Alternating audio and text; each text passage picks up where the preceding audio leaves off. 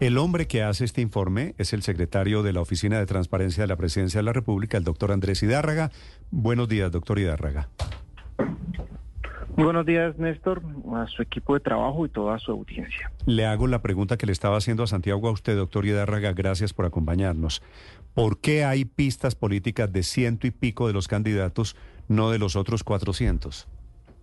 Muy importante su pregunta, Néstor, porque eso eh, si miran el detalle de la página de la Secretaría de Transparencia, entenderán que no nos cabían en las tablitas, en los slides que presentamos hoy en la rueda de prensa los 553 candidatos, pero como bien lo dijo su periodista Santiago, absolutamente casi ningún partido se salva. Pero solo le escupieron, digamos, para efectos de constancia, solo le escupieron en la tabla por casualidad los que no son de partidos cercanos al gobierno están por el ranking, por el monto de los contratos. Tomamos el que más contratos tenía y más monto financiero había contratado.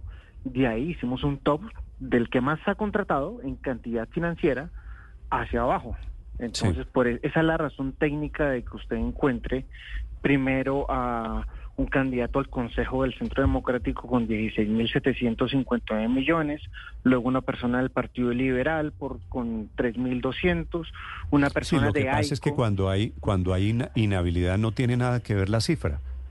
Eh, da lo mismo que sea que sea por un peso, que sea por 100 pesos. Toda la razón, porque efectivamente lo que establece la ley 617 de 2000, entre otras, eh, una inhabilidad tiene que ver con que hayan contratado con recursos, con recursos públicos en la misma circunscripción a donde se están candidatizando un año antes de la elección. En este caso estamos hablando de 553 candidatos a alcaldías y consejos municipales que eh, mm. encontramos contratación en el SECOP eh, que la cruzamos con la base de datos de candidatos inscritos para las elecciones del próximo 29 de octubre y nos aparecieron estos 553. Doctor Hidárraga, a ver, vamos, vamos por partes si le parece. ¿Por qué, si estos candidatos están inhabilitados, por qué los dejaron inscribir ante el Consejo Electoral? Yo no soy quien para determinar si están inhabilitados o no. La autoridad electoral, que es el Consejo Nacional usted Electoral... Está publicando Usted está responder, Néstor. Usted está publicando un informe que dice candidatos que se encuentran en una situación inhabilitante. En una, claro, una situación posiblemente inhabilitante. Y eso no le corresponde, eso no le corresponde, doctor Hidárraga, al Consejo Electoral y, a, Precisamente al Consejo por de eso Estado. Puse, no, en principio en este momento la solicitud de revocatoria de inscripción por una posible situación de inhabilidad en vista de una contratación en la misma jurisdicción donde se contrata, donde se contrató y se lanzaron y están aspirando y que corresponde a un año antes de la elección, todo eso se puso en conocimiento del Consejo Nacional Electoral, que es la máxima y creo que es la única autoridad en estos casos para que sea ella quien decida si efectivamente estas, estos 553 candidatos a alcaldías y a consejos se encuentran en cursos o no en esta causal de inhabilidad, pero son ellos los que tienen que determinar, porque son la autoridad, eh, eh, efectivamente en materia electoral, si efectivamente esos candidatos se encuentran o no en cursos. La Procuraduría ha puesto en conocimiento también un listado eh, para que sea el Consejo Nacional Electoral quien decidiera más de 600 que encontró la Procuraduría por otras causales. Mm. La ciudadanía ha hecho lo mismo, la registraduría ha hecho lo mismo el Consejo Nacional Electoral y en este caso la presidencia, a partir del cruce y el seguimiento a los recursos públicos, a las contrataciones de este año, encontramos entonces esta situación que ha sido puesta como corresponde al Consejo Nacional Electoral para que el Consejo Nacional Electoral decida si efectivamente hay o no una causal que termine eh, revocando la inscripción de estos 553 candidatos. Doctor Hidárraga, estoy revisando aquí el calendario y es 17 de octubre. Faltan 12 días para las elecciones regionales. ¿Por qué presenta usted desde Transparencia por Colombia este informe eh, hablando de inhabilidades de candidatos a alcaldías y a consejos? Cuando ya están impresos, entre otras, los tarjetones. No es desde Transparencia por Colombia, es desde la Secretaría de Transparencia. Desde la Secretaría. Ah, en segundo lugar, eh, tampoco hay un término que limite hacerlo.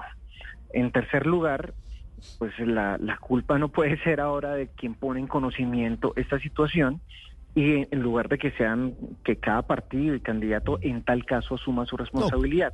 Pero por último le doy un último dato. El Consejo Nacional Electoral sigue atendiendo hoy denuncias ciudadanas a propósito de posibles inhabilidades de los candidatos y candidatas. El próximo jueves, hasta donde tengo entendido, es la última sesión para seguir revisando, entre otros, estos 553 candidatos. Lo que quiero significar es que los tiempos aún están vivos. El Consejo Nacional Electoral sigue sesionando, sigue decidiendo aún hoy a menos de, dos semanas de la elección, de tal manera que si estamos en tiempo por fortuna y esperamos que sea la autoridad electoral quien defina si efectivamente esto que estamos colocando en conocimiento de ellos eh, efectivamente conllevaría una revocatoria de la inscripción de dichos candidatos. Sí. Sí, el tema de los tiempos, doctor Hidárraga, es por la cercanía con las elecciones. Si usted dice, pues no ahora van a, echarle la culpa al mensajero de haberse demorado en haber entregado el listado, pero, pero sí quiero hacerle la siguiente pregunta. Señor. ¿Puede haber una intención política desde la presidencia de la República que tiene obviamente una entonación y unos partidos que lo llevaron a la presidencia en mostrar un estado de cosas en torno a los contratos que favorezca políticamente a los partidos de gobierno?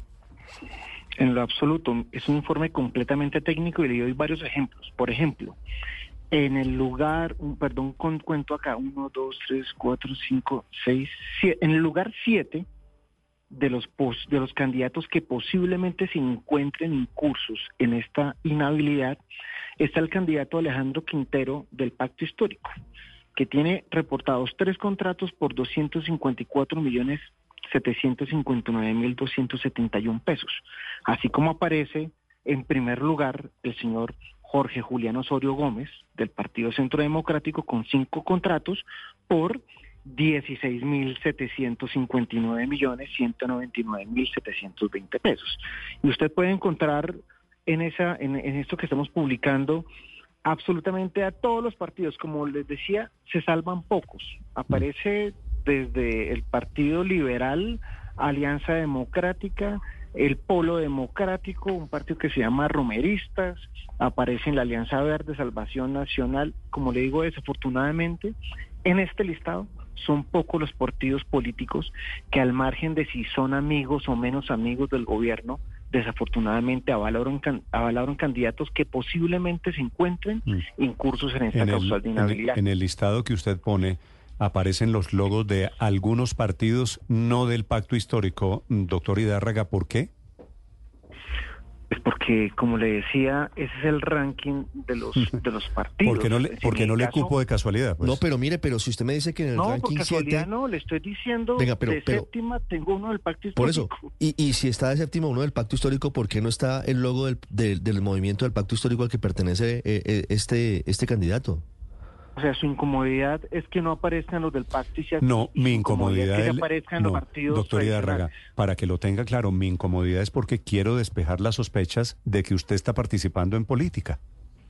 No, pero puede comprobarlo porque se lo estoy diciendo. Aparece de séptimo un candidato, se lo estoy diciendo al aire, un candidato del pacto histórico aparece en ese ranking. Tan solo que la diferencia es como de 16 mil billones de pesos en contratación, y usted lo dijo, no importa el monto simplemente por haber celebrado cualquier tipo de negocios en la jurisdicción a la que aspiren, ya se podría constituir la inhabilidad, pero eso lo define es efectivamente la autoridad electoral. Aparece por allá de 15 maíz, aparece la ASI, aparece, desafortunadamente aparecen más los partidos tradicionales, eh, pero eso es algo que no estaba bajo mi control. Aparece AICO, aparece eh, el partido político Creemos, aparece la Alianza Social eh, Independiente ASI, el nuevo liberalismo. Es decir, aparecen, Néstor, de verdad y a todos ustedes, se los digo con toda la tranquilidad y a toda la audiencia. Esto es un informe técnico, van a encontrar diversidad de partidos, desde los que mencioné hasta el polo democrático alternativo. Esto es lo que dicen los datos del SECOP. No me lo inventé, no lo sacamos de la manga y sería efectivamente muy irresponsable decirles a ustedes que solamente los partidos tradicionales están en esto. Desafortunadamente, coincide en que Vale. los partidos tradicionales avalaron a quienes más tienen contratación y que posiblemente, eso lo decide la autoridad electoral, eh, se podrían encontrar incursos o no en una posible inhabilidad. Cuando usted habla de partidos tradicionales, ¿a quiénes se refiere, doctor Hidárraga?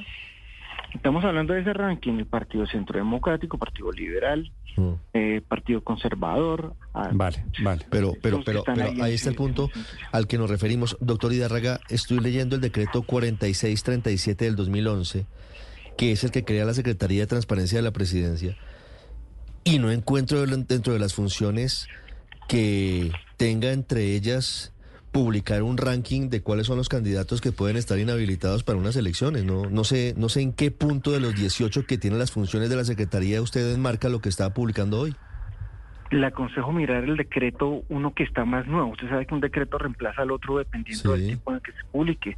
Entonces aparece el decreto 2647 del, del 30 de diciembre de 2022, donde aparece, entre otras, en el numeral, artículo 26, numeral 6, coordinar acciones y analizar reportes sobre el manejo de los recursos públicos.